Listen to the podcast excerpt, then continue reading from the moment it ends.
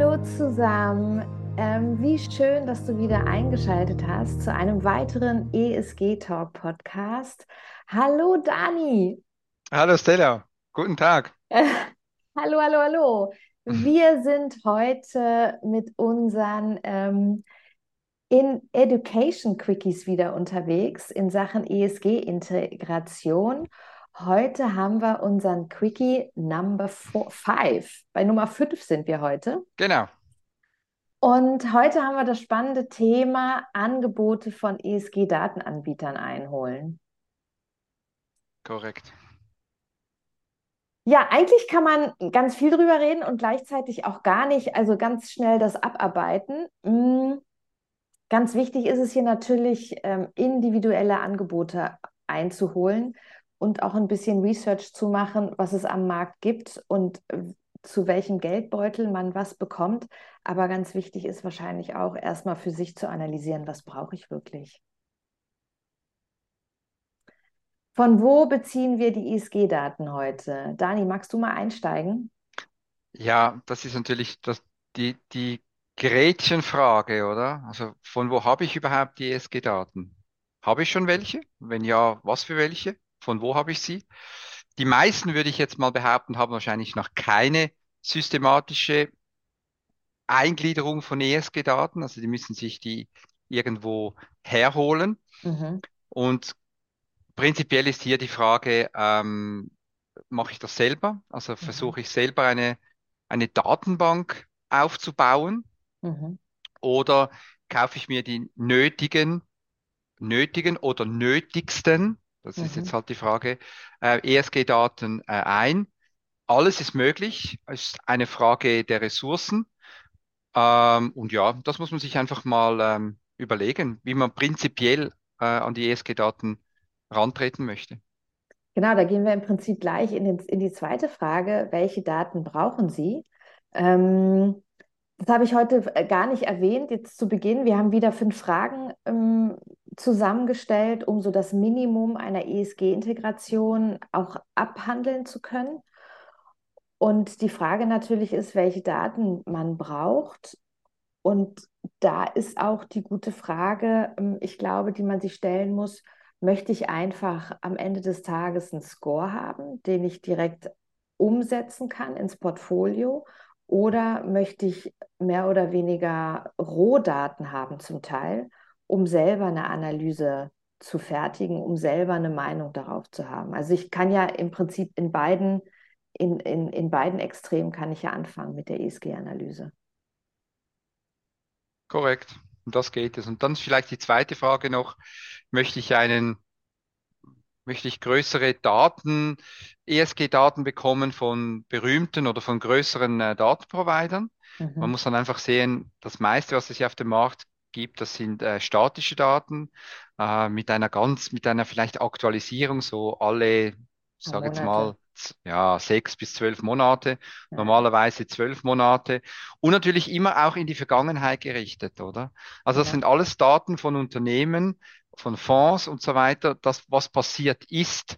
Mhm. Und jetzt, wenn jetzt halt was ganz Aktuelles kommt oder in die Zukunft gerichtet ist, dann hm, sind diese Daten natürlich auch ja, schlechter verwertbar, sage ich jetzt mal. Ja, ja, ja.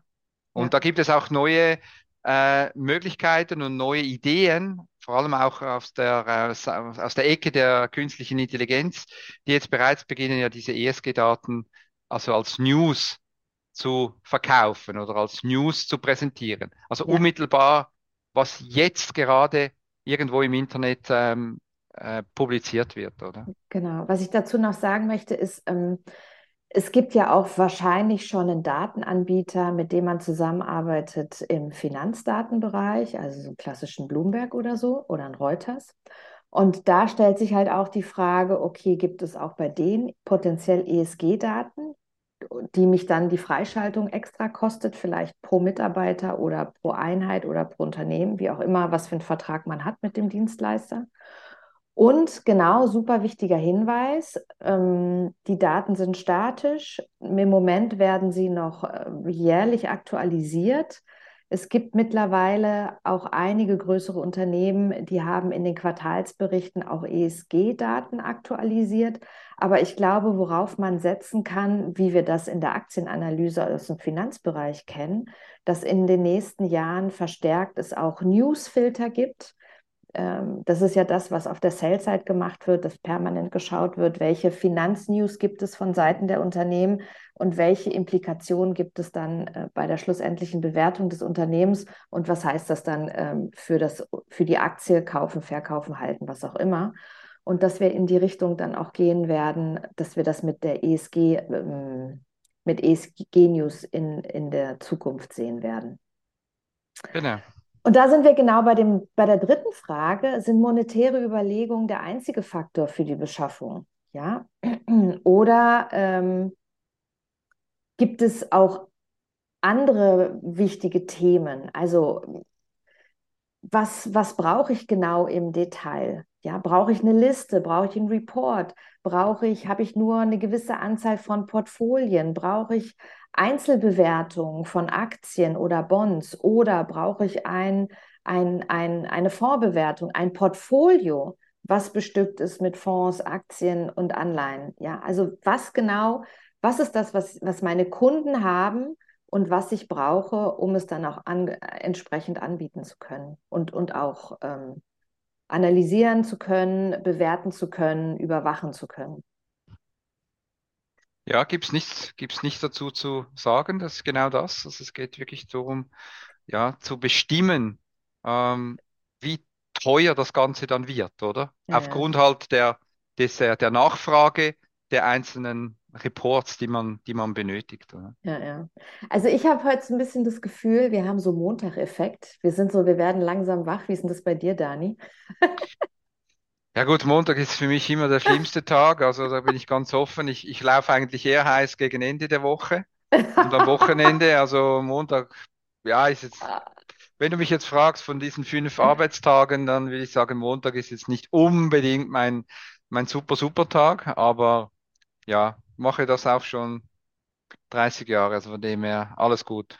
Alles gut. Kommt gut, ja, ja, ja. Jede Woche ist Montag, genau. Deshalb sind wir Genau, vielleicht heute so ein genau, bisschen ruhiger, weniger dynamisch unterwegs, aber das kommt vielleicht noch. genau, kein Thema, kein Thema. Und es ist auch, es ist vielleicht auch ein nicht ganz so ein emotionales Thema, oder? Es geht ja wirklich um sehr abstrakte äh, Dinge, eben ESG-Daten, das ist halt, ja, das Spannende ist ja, was macht man aus diesen Daten? Wie kommt man zu Genau, den Daten und nicht unbedingt die Daten per se, oder?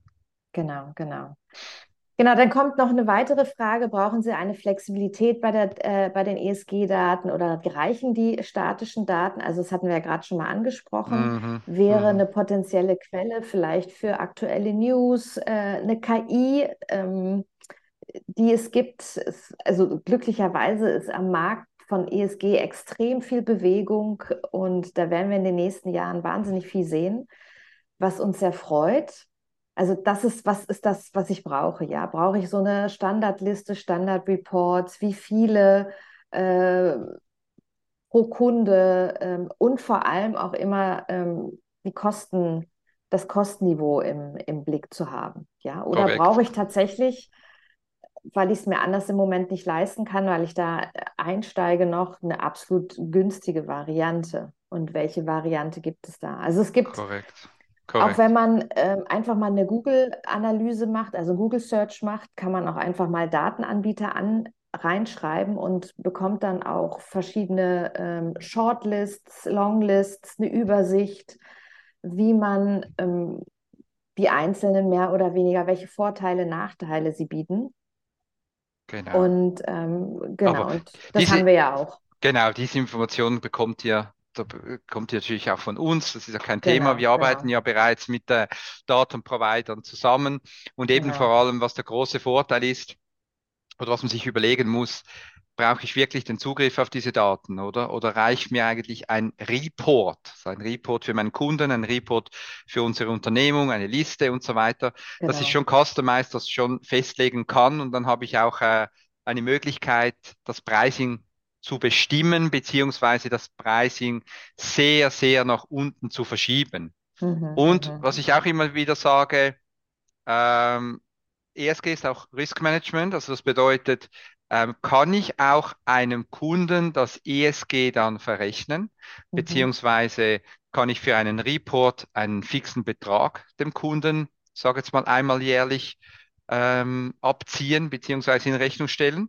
Mhm. Oder muss ich zum Beispiel das Vermögensverwaltungsmandat, äh, die Basispunkte ein bisschen raufschrauben, weil ich halt trotzdem, also ich habe halt mehr Aufwand mit einem ESG, ähm, ESG-Mandat gegenüber einem traditionellen.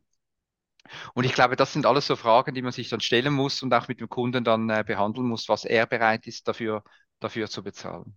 Ja, aber auch da glaube ich, mh, hm, dass es eine, irgendwann kommt auch eine gewisse Standardisierung. Ja, also wenn ich jetzt zum Beispiel sage, okay, ich möchte jetzt ein vorgefertigten, äh, vorgefertigtes Produkt, eine Liste, ein Standardreport zu den einzelnen Portfolios meiner Kunden und ähm, dann gebe ich die Daten im Endeffekt an den Kunden raus oder an den Provider raus, aber anonymisiert und kriege dann genau ein, äh, eine Zusammenstellung der Portfolios, kann dann noch mein Brand drauf machen auf den Report, dann habe ich auch so eine gewisse Standardisierung. Also hier ist auch das große Thema äh, Insourcen oder Outsourcen. Ja? Korrekt. Und, genau. und wie viel Geld nehme ich in die Hand. Genau. Unsere letzte Frage für das heutige Thema der ESG-Datenanbieter ist, müssen die Daten in-house abrufbar und verarbeitbar sein? Also muss ich eine Portfolioüberwachung intern machen? Wie sieht es aus mit irgendwelchen Infos, die ich ad hoc bestellen muss? Wie sieht es aus mit Zugriff? Ähm, wie sieht es aus, wenn ich jetzt in einem Kundengespräch bin und der Kunde sagt, ähm, ja, wie sieht denn das jetzt im Moment aus äh, mit Apple und was für ein ESG-Rating haben die? Ich habe da jetzt was, ich habe da jetzt was gelesen. Da ist in, ähm, in Südostasien eine, eine Fabrik abgebrannt und so. Geht da jetzt nicht die Aktie in den Keller? Keine Ahnung. Wie sind da die, ähm, die Mitarbeiterstandards im südostasischen Bereich? Also das heißt, wie habe ich die Notwendigkeit als Kunde, wenn dann so ein aktuelles Thema kommt, mit meinem Datenprovider sowas auch abrufen zu können. Ja, oder kurz, kurzfristig ein, ein Feedback zu bekommen. Genau. Ähm, ja, das war es im Endeffekt. Ja, ist eigentlich. Es ist ein sehr, sehr kleines, kurzes Thema, richtig, aber es ist ein richtig. wichtiges Thema, mhm, weil genau. es den Geldbeutel sehr betrifft. Ja. Und Mm, ja, aber also, zum Teil, zum Teil kriegt man vielleicht schon die Daten, weil man einen Finanzdatenprovider hat, der auch Daten zur Verfügung stellt, die einem ausreichen. Das zweite ist halt auch, man muss auch, man muss auch die Ressourcen und das Know-how haben, durch diese Daten dann auch auszuwerten und irgendwas mit diesen Daten dann auch zu machen. Das reicht ja nicht nur, wenn ich Zugriff auf eine Datenbank habe oder auf einen Bloomberg habe, äh, aber ich, ich habe keine, gar keine Ahnung, was ich mit diesen Daten machen soll genau. oder, oder was, was sie bedeuten und so weiter. Und darum, äh, unsere Empfehlung jetzt, ohne da jemandem zu nahe zu treten, ist, wenn Sie eher eine kleine Unternehmung sind, eher weniger Kunden haben, die sich das Thema ESG verschrieben haben oder die ihre Mandate betreuen müssen, dann ist wahrscheinlich eine pragmatische ein pragmatischer Einkauf von ESG-Daten und ESG-Reportings bei einem bestimmten Datenprovider äh, Provider, äh, einfacher, als sich selber äh, diese Ressourcen anzueignen und hier äh, Datenbank-Auswertungen zu machen und so weiter, genau. weil ja auch Daten, Datenbanken sind einfach extrem teuer. Und normalerweise ist es ja auch so wie bei einem Bloomberg oder bei einem Morningstar oder was auch immer. Sie bezahlen immer für, für den ganzen Laden, oder? Aber sie brauchen dann aus diesem Laden vielleicht zehn Prozent.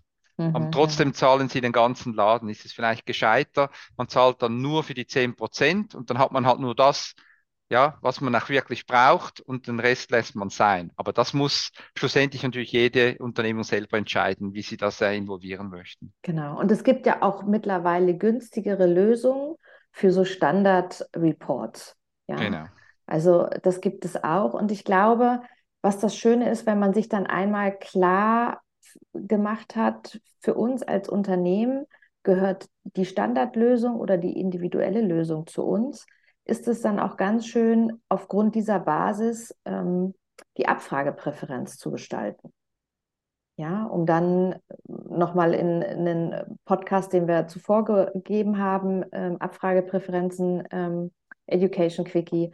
Also das ist dann, finde ich, auch noch ganz, ähm, ganz wichtig, dass man Sehr wichtig. Also oder der rote Faden ist, ist das Wichtigste, weil ich kann ja nicht die Abfragepräferenzen dann einfordern oder Sachen abfragen, wo ich dann hinten raus gar keine ESG-Daten habe. Ja, ja, Weil genau. wenn, wenn das genau passiert, dann sind wir im Greenwashing. Das ist sehr, sehr gefährlich, oder? Sachen Ja, versprechen oder Sachen sagen, die man macht und man kann die nachher nicht beweisen und man hat keine Daten. Das ist Genau, äh, genau, schlimm, ja. genau. Und der Zugriff auf die Daten ist einfach unmöglich, ja, weil ich einfach nicht den Vertrag abgeschlossen habe, den ich hätte abschließen müssen. Genau. Das stimmt. Ja, das war's schon mit unserem äh, fünften Education Quickie. Jetzt kommt Dynamik in meine Stimme. Perfekt. Danke vielmals, Stella.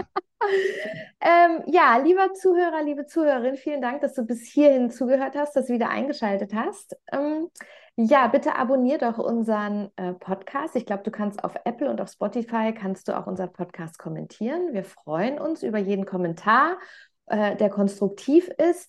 Hast du ein ESG-Herzensthema und möchtest in unseren Podcast kommen? Ja, sehr, sehr gerne her damit. Kontaktiere uns. Und äh, ja, Dani und ich, wir sind ein ESG-Beratungsunternehmen und helfen dir auf dem Weg in die ESG-Integration und ins ESG-Investing. Ja, das war's von unserer Seite. Alles Gute für dich, lieber Zuhörer, liebe Zuhörerin. Und Dani, vielen Dank an dich. Danke auch, Stella. Vielen Dank. Mach's gut. Schönen Danke. Tag. Tschüss. Tschüss. Ciao.